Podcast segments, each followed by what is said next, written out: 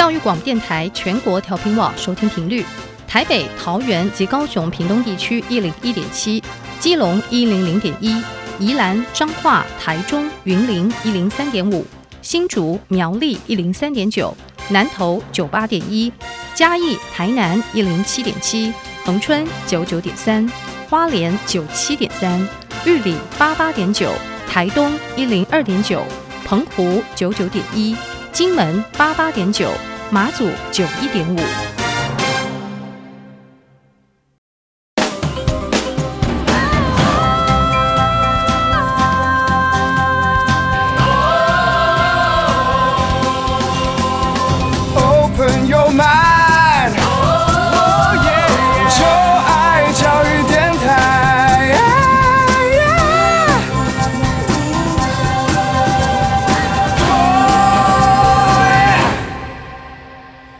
在节目一开始，邀请各位听众朋友们，可以在各大 Podcast 平台订阅音乐播客秀，在 Apple Podcast、Spotify 或是 KKBox，在努在你所使用的平台，请订阅音乐播客秀，你就可以随时掌握到我们最新发表的节目，而不会漏听。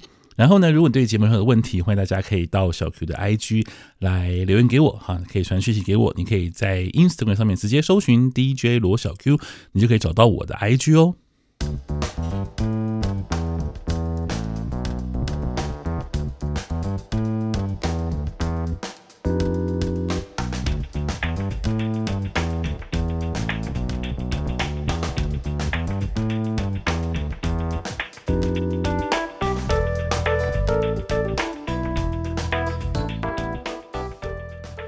各位听众朋友们，大家好，大家晚安。您在收听的是教育广播电台音乐播客秀节目，我是。主持人罗小 Q，一位四十岁的大叔，在每个礼拜二的晚上十点钟，和小我二十岁以上的年轻朋友们一起来好好的聊一聊音乐。希望在音乐当中没有代沟，而且我可以跟得上他们的耳朵。就是我非常好奇，到底年轻人是怎么听音乐的。那今天非常开心，我们继续邀请到了安琪跟莉亚。嗨，两位好。Hello，Hello，小 Q 好。嗨，很开心再一次邀请到两位来到节目当中来玩。呃。我们这一次的这个主题呢，也是跟呃，就是每一次只要邀请到就是年轻朋友来到节目当中，我都希望听听看你们的意见，就是特别是呃，关于早期的歌，就年就可能比你们的年纪还要老很多的歌，无论是歌手啦，或是呃艺人啊，就是作品等等，你们对他们的想法。所以今天其实也是这样子一个主题。对，而且今天真的老很多，而且他比老师的年纪都还要大。对，没错，我要特别提一下。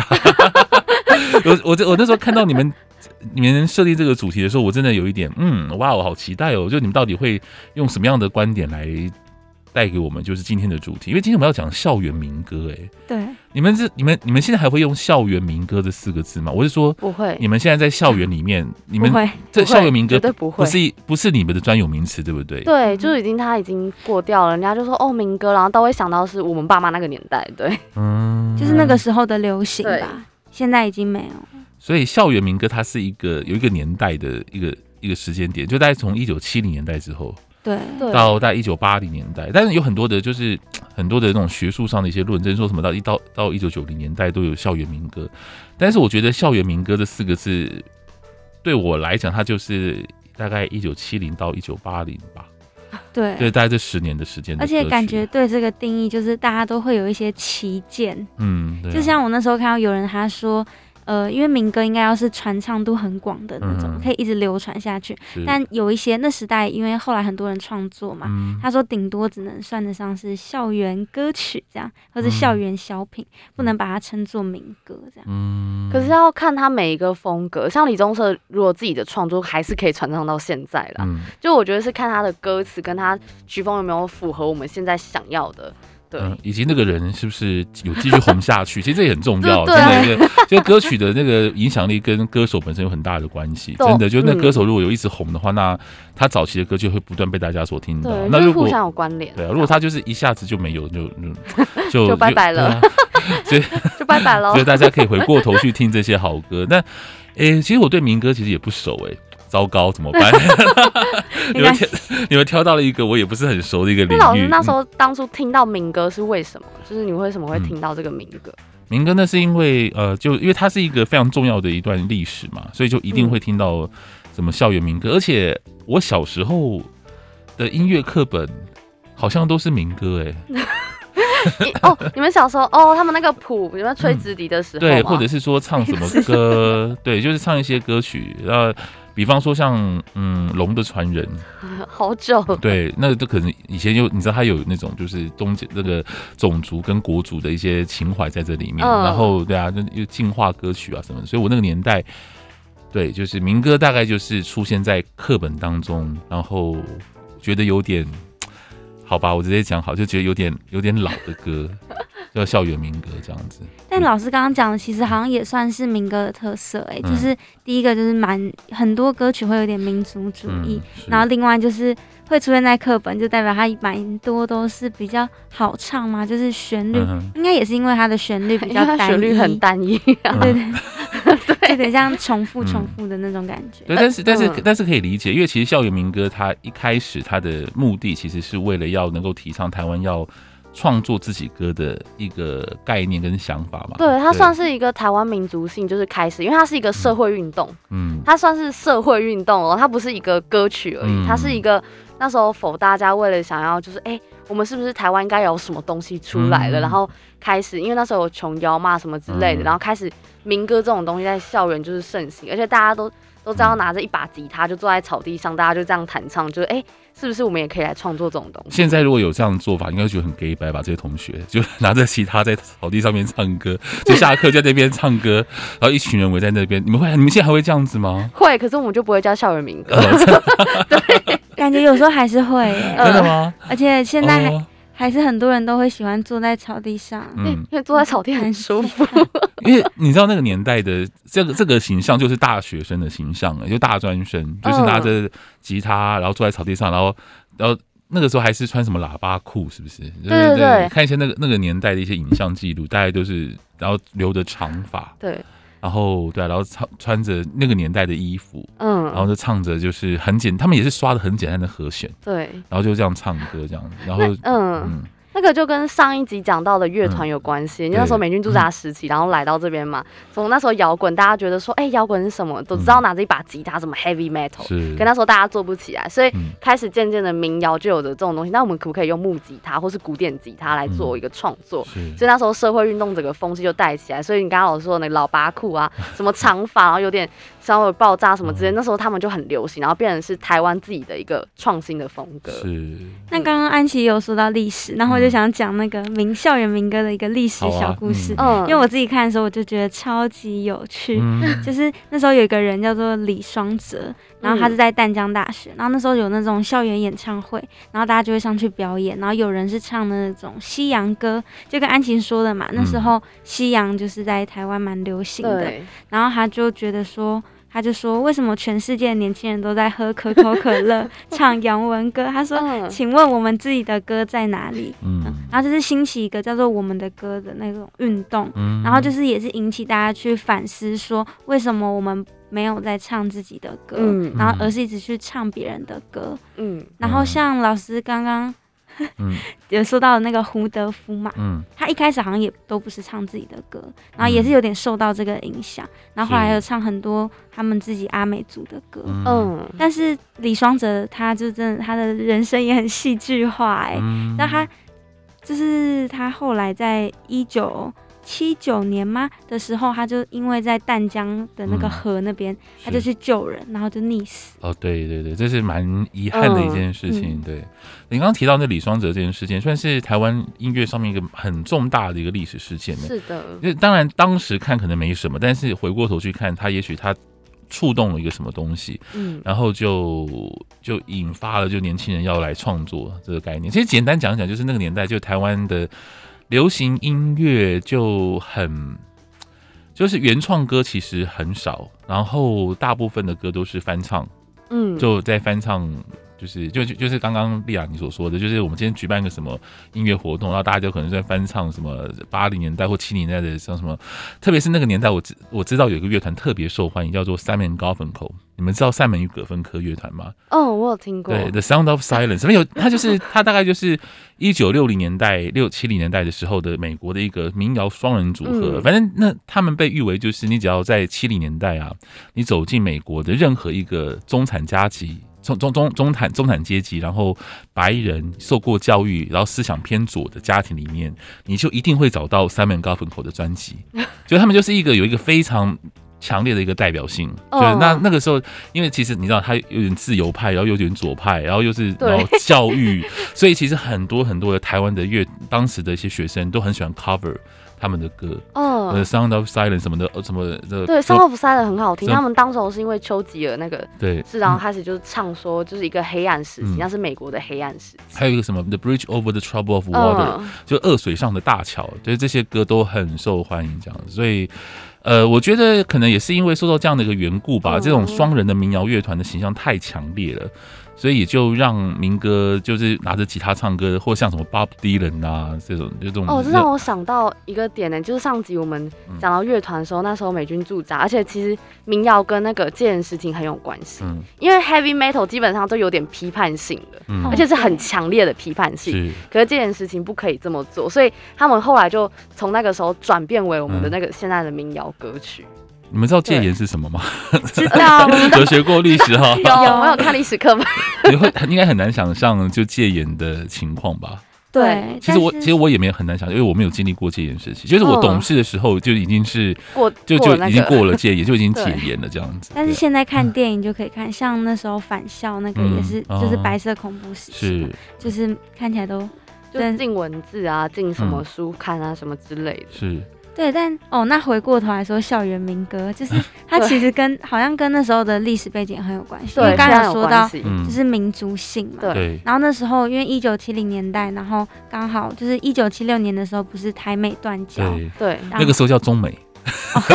没关系，现在在现在在叫台美了。可是那时候我们会自称是中中华民国嘛？对对，我们那时候叫中美断交。中美断交。对，我也是改了很久才改成台美，因为以前都已经听惯中美断交，中美断交，然后现在当然会自然而然就讲台美断交。但是我们讲了很长一段时间的中美断交。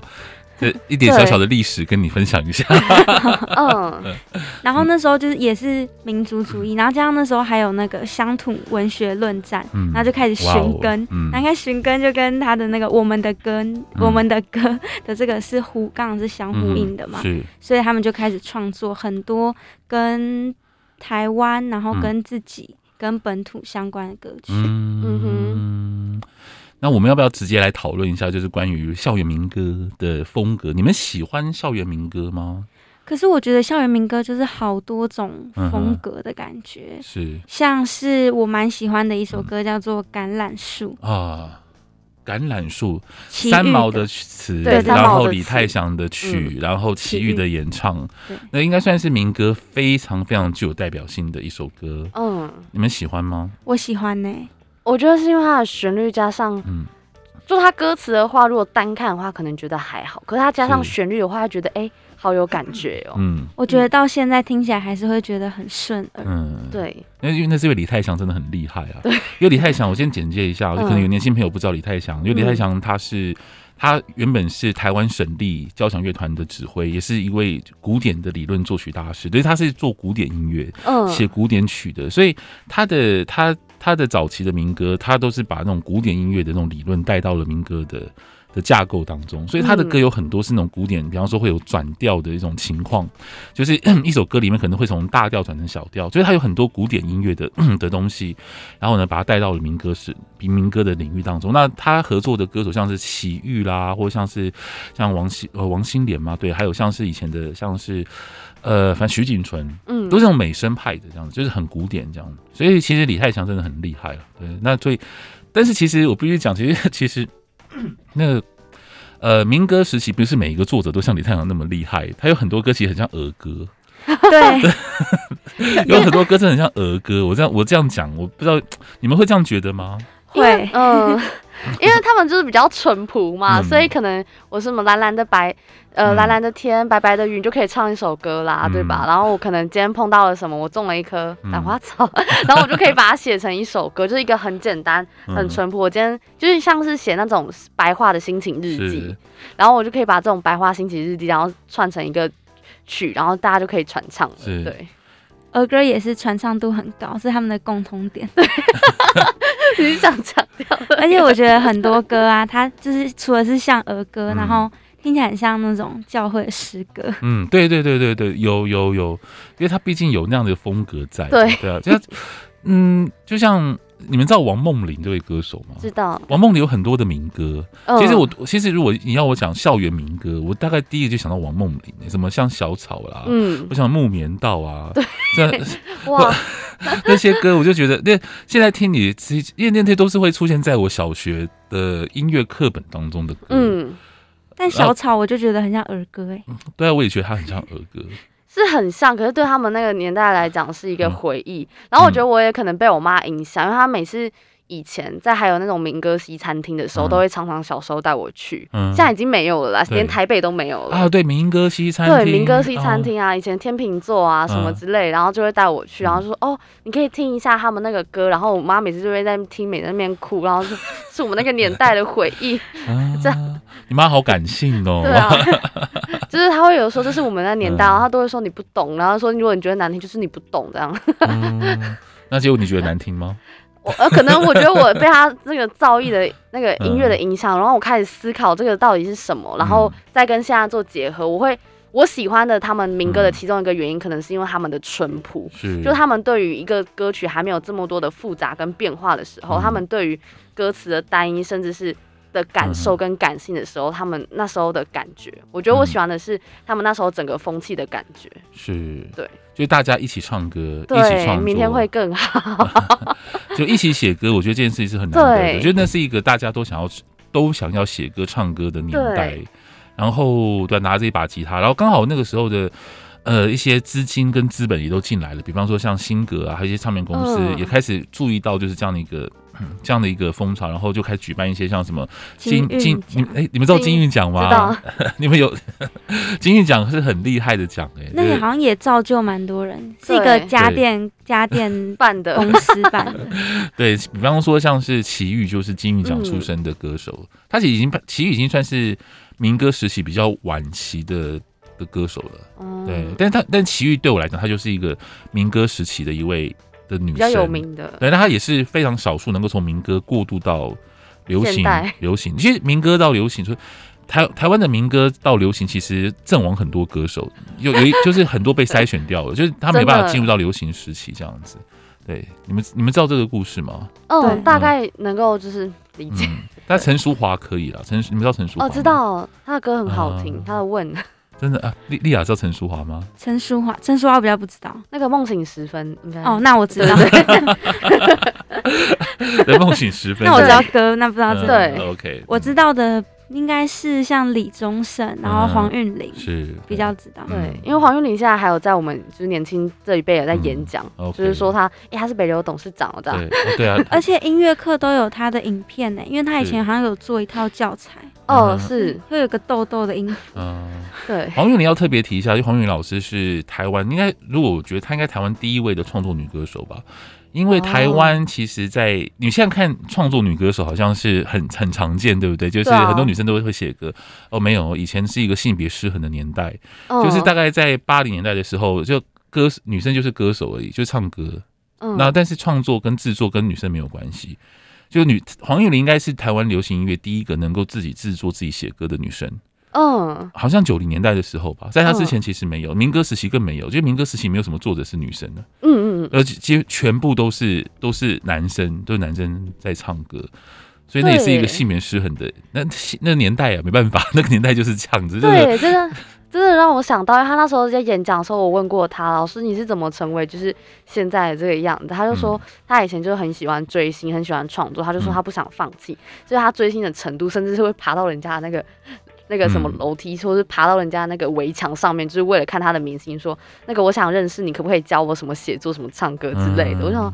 哇，他的执着力也太惊人了吧！而且他好像很小就得到金韵奖，他好像很早就出来，十四岁嘛，差不多。他说那时候他说他自己写的第一首歌就想说尝试一下，然后就得奖。嗯、但金韵奖后来在八零年代就倒台。就，就关了。那也是因为后来就台湾就进入到流行歌曲的时期，时期，你可以大概理解，因为你们应该可以理解吧？就是像小草这样的歌，不太可能会成为流行歌嘛，对不对？可以成为回忆。对，他，他可以就是音乐课本上的歌，嗯，但它不会是年轻人真正喜欢的歌。所以其实有很多，我我觉得我想问一下你们的意见，因为其实那时候有一些批评的声浪哦。其实像有人就想说，就是民歌就是。呃，划分阶级很严重的一个一种呃音乐形态，比方说像真正在台湾可能底层或是土，那个时候不是每个都可以上大学，嗯，那个时候可能就有大概大学录取百分之二十，你知道吗？就那个那个年代是这样子的，的所以所以可能就有一部分的人就是啊，就是校园民歌就代表的就是知识阶级啦。然后呢，要拿着吉他唱歌，那就真正的所谓的工人阶级，或那个年代其实台湾是属于那种制造业在起飞的年代嘛，就很多的也是所谓北漂青年，就来台来台北打拼，但那些哥哥他们就很遥远。你们你我不晓得你们觉不觉得有这种感觉？有诶、欸，因为想到刚刚讲到的那些历史，跟前面其实上述有关系，像上集又一直讲到什么高等教育，的确，他们那时候就是传唱度真的是否。现在大学生他们那时候民谣的时候，开始才创作民歌的时期。是，嗯、然后他们有些批评，因为这个民歌本来就是一种民族性啊，所以有些比较太过批判的，到后面基本上都不太会出现，因为那时候戒严时期嘛，所以。他们都会保留比较算是淳朴民风的，啊，然后一些就是有可能就像我说的那个心情写日记或者那个儿歌的感觉，就是哦，这比较简单，然后大家可以一起唱，然后旋律也不会这么难记，嗯、就传唱度加上说一直高的嘛，因为旋律就那几个，嗯、你也不会要特别说啊、哦、这个还有变化啊哪里有什么样之类，所以你的情绪起伏就比较平静一点。嗯、那丽亚，你觉得你从现在看，你觉得有那种？现在你的年轻的视角，你就你看那些歌，你会觉得那些歌在那那个年代，就是好像有那种就是精英阶级的歌的那种感觉吗？我觉得现你说以现在看那种，对对，就你现在你那么就是你你我们都没有经历过那个年代，对不对？对。但那个时期有一种很就是对民歌最主要的一个批评的声浪之一，就是那是精英阶级的歌。我觉得要看，如果是像儿歌那种话，嗯、我不会觉得。但因为有些歌它是用诗作去入，嗯，那种就会比较有。因为很多是用余像余光中的，对，那种，嗯，对，那种一定会比较那种感觉。可是我觉得那个也跟当时的背景有关的，因为刚刚不是有说那时候就是有很多运动嘛，对。可是那些运动本来就是在比较高知识的人中间发起的运动。那这些歌又跟那些运动会有一点关系，嗯，所以我觉得是应该对是会有，嗯。可是我觉得如果是像儿歌那种，现在听起来是不会有那种感觉，对啊，因为他就保留那些，就不会有特别说、嗯、哦还不错啊，就是这样，我会觉得很接地气耶。对啊，可能我们现在的视角就是很难去理解当时他们的想法了。也许那个年，也许一九七零年代的台湾人，可能真的。会觉得这种像什么小草是非常风花雪月的，非常风花雪月的一种歌吧？我觉得，因因为他们现在没有像我们这么多资讯，也不是很传传达。就是你看我们现在手机什么 Internet，马上就可以有什么传，或者说以前还不是还要写信，甚至连寄 email 都很困难。实际上，你你你们觉得像现在的年轻，现在的年流行音乐有没有那种？就是好像有地域，比方南北之分，比方说可能南部在听什么，北部在听什么，或是你知道，就是可能有阶级之分的这种感觉，会吗？比方说可能北部都在听，我比北部都在听告五人，我只是举例，也许有一部分在听告五人，可能有一部分在听那是八三幺，是不是？八那个八三幺应该是全台都有在听吧。应该是年轻人的，八三幺是流行音，嗯，对，它就是流行。但我觉得的确很多乐队会有这种，因为好像有一些乐队是比较在就是专属那个区域的那个乐队，嗯，像原住民的那个音乐，他们就是否有些是否花莲，就是当地限定的，是。他们的那个族语族群，然后把它唱成独立的感觉，嗯，对。然后如果南部的话，之前是比较听到就是他们会喜欢比较唱台语，而且比较那种。比较有点稍微重金属，之前啊，就是他们稍微如果要硬区分的话，对。OK，所以其实台湾的，我觉得，我觉得现在台湾好像比较少，对不对？就是这样子一种这种阶级或是族群划分的音乐比较少。就是他现在比较没有这么明显的一个对立的感、嗯、感受啦。是，对，嗯。OK，那我们来聊聊就民歌演唱会。你们有去看过民歌演唱会吗？有。你们你你应该知道民歌演唱会不断的就大概每每一段时间就会被消费一次，就一群就是我我不知道从民歌二十还三十就开始有这样演唱会了，大概十几年前就民歌。三十四十，哎，三十三十五还是四十，还是每隔几年就会有一段，就会民歌的一个演唱会。嗯、去年是四十五，嗯，去年是四四十五哦，因为发现就参加的人越来越少了。对，真的真的，因为大家都越来越都逐渐凋零了，这是、啊、这是必然的趋势啊，啊就是觉得嗯，我连连歌手本身都就是也也离世的也越来越多了嘛，啊、所以参加的歌手就越来越少，嗯，然后参加的人也越来越少，这样子，嗯。这样子我有点有点哀伤，会不会就觉得好像一个时代就这样结束了，就真正就这样结束了耶？我觉得会耶，因为可能是因为从小耳濡目染的感觉，嗯，然后就如果拿这个来举例，就有点像是大家族的那种心落，就你看大家族每个人就一个一个就哎、欸，可能大家各奔东西或各自去走到哪里的那种感觉。嗯、像前几年我我还会跟我妈去听民歌三十、嗯、民歌四十这种，对，然后她看到的时候就的确哎。欸越来越勤，就是每次会去关注的时候，想说帮我妈妈看一下，然后去关注的时候，发现歌手其实也越来越少，嗯，然后或是。有些到现在，甚至到去年的民歌四十五，甚至有些加一些比较稍微新一点点的一些人进来了，嗯、就是说，哎、欸，替补他们那个人数的空缺。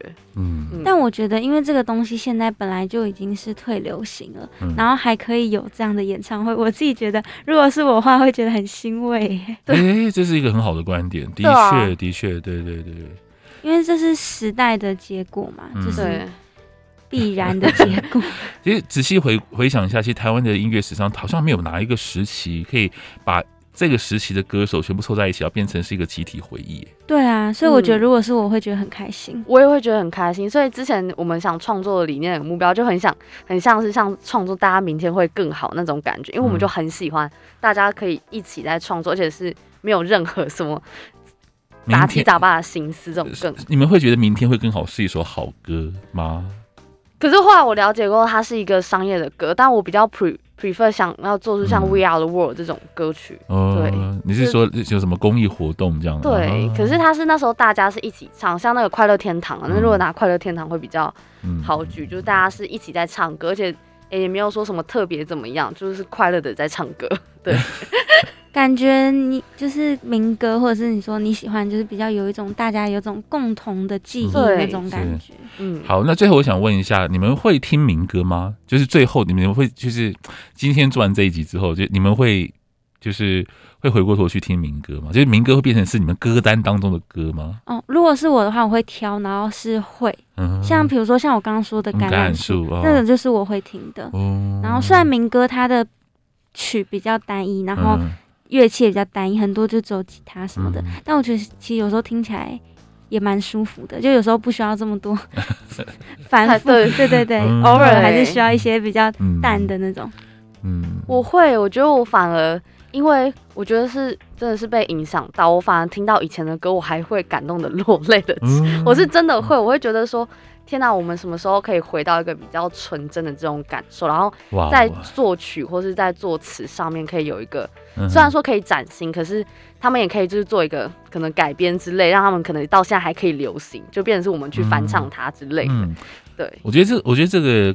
想法很好哎、欸，就你因为特别是那个安琪有在玩团嘛，对不对？可以尝试 cover 一下民歌，把他们就是做出不一样的味道，也蛮好的啊。嗯，就是我想说，因为大家那个时期都是比较开心，真的是否单一在写歌，嗯、然后也只是把心情写上去，然后大家就可以唱的这么开心，也不用这么多一些烦恼啊什么之类的。嗯、对，所以其实到到最后，其实民歌感动的是精神，对不对？就是他其实那个那个年代的一种精神，反倒是让人觉得很棒。呃，那作品本身本来就有时代感，这是必然的，嗯、必然的一。对啊，可能年轻人不喜欢那个年代的歌，很正常。但是我觉得精神可以永流传，这样讲好励志啊！而且 其实很多民歌现在都有在重新，就是在节目上有重新编曲制作，嗯、会让它变得比较丰富一点。嗯，然后但是我觉得那个精神还是在，然后你听起来也会觉得很棒，就是因为有那个精神，嗯、但是它变得不像以前这么的单一，这样。嗯、就可能现在的年轻人就会听到说，哎、欸，这个歌蛮好听的，可能就是可以回去找他的原版，就说哦，原来这是民。民歌时期的这首歌，嗯、就觉得或许了解之后，他们就会更喜欢这样。嗯，OK，好，那今天非常谢谢两位年轻朋友跟我们聊聊民歌。哇，你们做这个主题真让我有点吓到，因为我觉得这个要对啊，因为民歌的确就是不只是离我很远，离你们更远了。对啊，就不过离得很远，至少我们可以从我们的角度来看。看那那时候的歌，所以我也是一样啊，我跟你们也是基本上就是离开那个年代一段时间，所以我们站站在一个比较相同的立足点，回过头去看那段历史，我觉得蛮有趣的。那今天非常谢谢两位，我们下次见喽，拜拜。谢谢，拜拜，拜拜。